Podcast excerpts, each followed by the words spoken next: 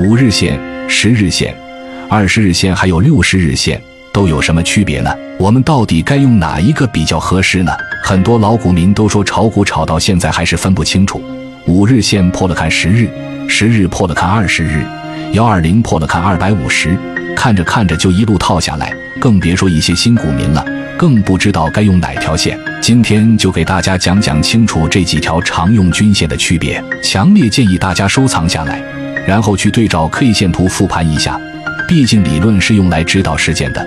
其实每根线都有各自的用法，而且代表不同含义，看似简单却很实用。五日均线被称为攻击线，对股价是最敏感的，它推动股价在短期内形成攻击姿态，是做超短线的重要参考指标。比如，当五日均线大于六十度角向上运行时。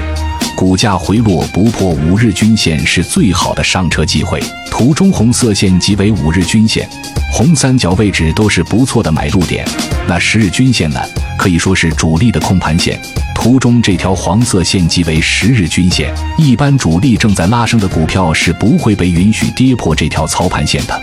如果跌破十日均线，就说明短线主力可能要离场了。我们可以把十日线当成短线操作的止损线，二十日线是一个月的平均线，也被视为股价的生命线。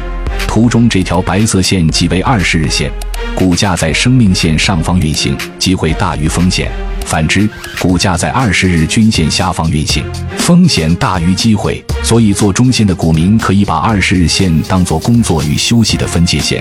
股价跌破二十日线就要离场休息了。那六十日均线被称为决策线，用来判断趋势反转临界点。图中这条蓝色线即为六十日线，当价格向上突破六十日线，那就意味着大反转的行情可能已经来了，可以考虑进场布局了。